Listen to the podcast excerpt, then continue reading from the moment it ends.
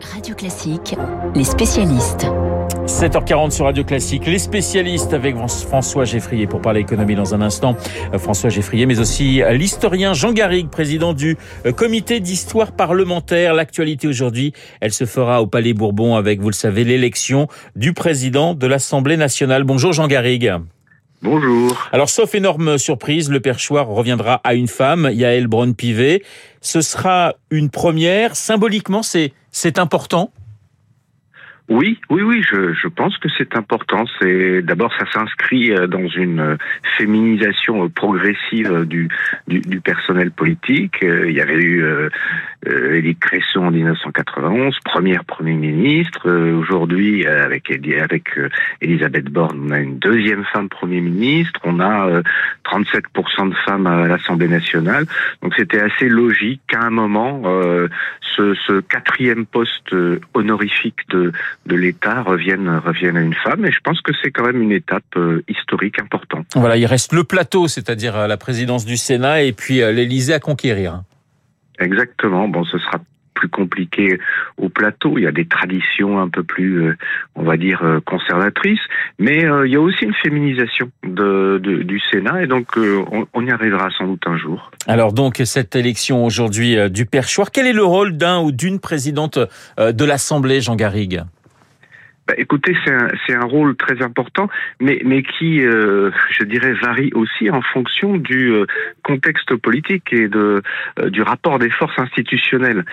bon, d'abord, c'est le, président de l'Assemblée, c'est, c'est celui qui est à la fois le, le maître d'œuvre, l'organisateur des débats à l'Assemblée, en compagnie des, des présidents de, de groupes et, et de commissions, c'est, c'est ce qu'on appelle la conférence des présidents, mais c'est aussi le chef d'une administration, parce que l'Assemblée, c'est plusieurs centaines de, collaborateurs qui, travaillent, euh, euh d'ailleurs du, jardinier jusqu'au euh, jusqu'au à l'expert euh, juridique pour pour que se fabrique la loi.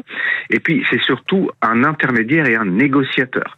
De, depuis Jacques Chaban-Delmas qui a, inauguré la fonction sous, la Ve République, les, les présidents de, de l'Assemblée ont été des intermédiaires entre le pouvoir exécutif et l'Assemblée nationale, mais aussi des intermédiaires, je dirais, entre les groupes parlementaires. C'est-à-dire qu'il y a, euh, une fonction de, de diplomatie qui est, qui est, très importante euh, parce qu'il s'agit d'essayer de, de faire euh, s'entendre dans, dans le cadre de ce que de ce qui est la fonction même du, du Parlement, ben, la majorité et l'opposition. Et pour ça, par exemple, Jacques Chavandelmas était un expert car c'est un homme qui avait vécu notamment la, les joutes et la vie politique de la quatrième République et qui savait très très bien euh, négocier, euh, trouver des compromis entre entre les différents euh, groupes parlementaires.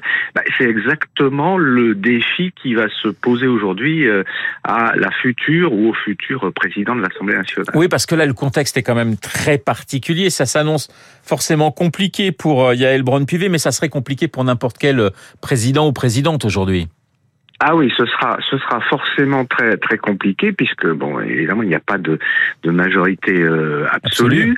Et donc on, on sait bien qu'il va y avoir euh, vraisemblablement ça ça va être la solution trouvée une, des négociations texte par texte avec euh, d'un côté une partie des députés les républicains de l'autre des dissidents socialistes peut-être ce nouveau groupe qui qui qui se crée qui s'appellerait utile avec Olivier Falorni, euh, euh, d'autres peut-être encore des écologistes. Donc il va falloir texte par texte négocier.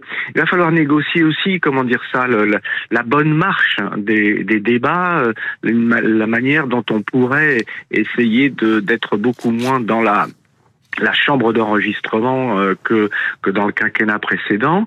Et quand vous avez une chambre d'enregistrement d'un côté, vous avez beaucoup de provocations de la part des des, des, des oppositions minoritaires de l'autre. Là, on est dans un cas de figure très différent où il faut essayer de réapprendre finalement euh, à parlementer, à, à, à délibérer comme ça s'est d'ailleurs euh, déjà produit, euh, je répète, sous la troisième ou, sous la quatrième République. Jean Garrigue, euh, dernière question. Une autre femme est plus que jamais dans, dans l'actualité, c'est Elisabeth Borne.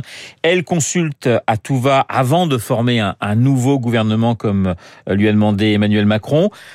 pour vous, remaniement, on part vers un remaniement important ou, ou à la marge?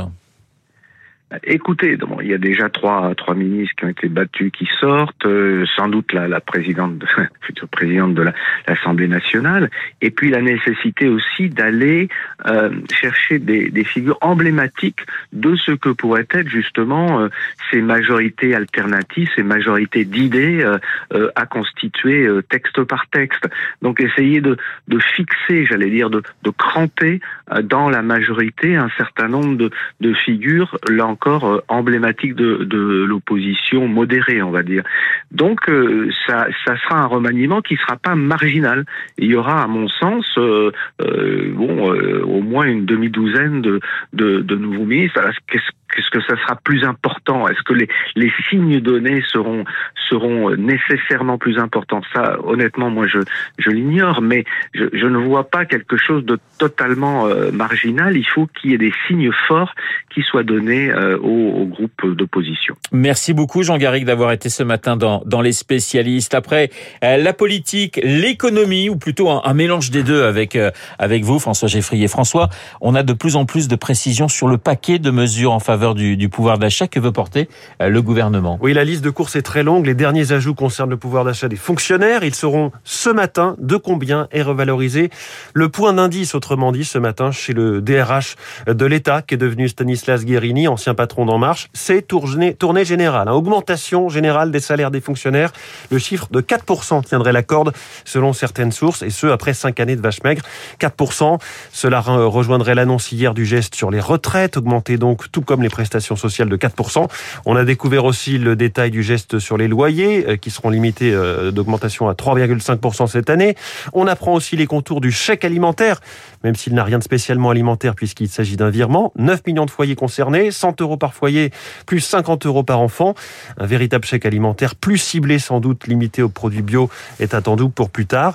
Et tout cela, c'est déjà pas mal, s'ajoute à une myriade d'autres annonces déjà faites. Blocage des prix du gaz qui continue, blocage des prix de l'électricité qui continue aussi aussi. Remise à la pompe qui continue également et ce sera ensuite ciblé euh, sur les gros rouleurs. Suppression de la redevance audiovisuelle, création d'un dividende salarié et prime Macron pour les entreprises qui peuvent se le permettre, qui sera triplé. Alors François, ce plan pose deux questions majeures hein, selon vous, des questions, une question politique et une question budgétaire. Oui, politiquement, c'est assez évident vu la configuration parlementaire pour le moins délicate. Je n'ai pas besoin de m'étendre, vous en parliez à l'instant. Question budgétaire, l'addition est effrayante. Je ne vais pas vous abreuver de chiffres, simplement vous dire que tout ce que je viens de vous lister, c'est 25 milliards d'euros. Ça s'ajoute aux 25 déjà dépensés depuis cet automne face à l'inflation. On arrive donc à 50 milliards, non pas en investissement, mais en dépenses. One shot, si je peux le dire ainsi. Hein. Pour vous donner une idée, au début du premier quinquennat Macron, 50 milliards, c'était le montant du plan d'investissement annoncé à l'époque comme massif. On voit bien que l'argent n'a plus la même valeur et ce n'est pas de l'inflation, c'est de la perception politique. Or, on dit, on le répète, les taux d'intérêt montent, la France emprunte pour plus cher et plus ça va, plus elle devra d'argent à ses créanciers, non pas du capital, mais bien des intérêts. Je dis tout cela et en même temps, il faut agir. L'inflation continue d'accélérer. Elle sera de 7% sur un an cet automne. Et les Français mettent la pression. La preuve ce matin avec le baromètre Ecoscope réalisé pour Radio Classique euh, par Opinion Square. Les deux tiers des Français ne font pas confiance à l'exécutif pour défendre le pouvoir d'achat. Merci François. Les spécialistes sur Radio Classique avec François Geffrier et Jean Garrigue. Dans un instant, le journal imprévisible, direction le gazon londonien pour le tournoi de Wimbledon qui a débuté hier. Gros plan ce matin sur une championne pas comme les autres qui a 41 ans va tenter de décrocher un 24e titre en Grand Chelem. Son nom, Serena Williams. Game set and match, Mr. Bourreau dans une petite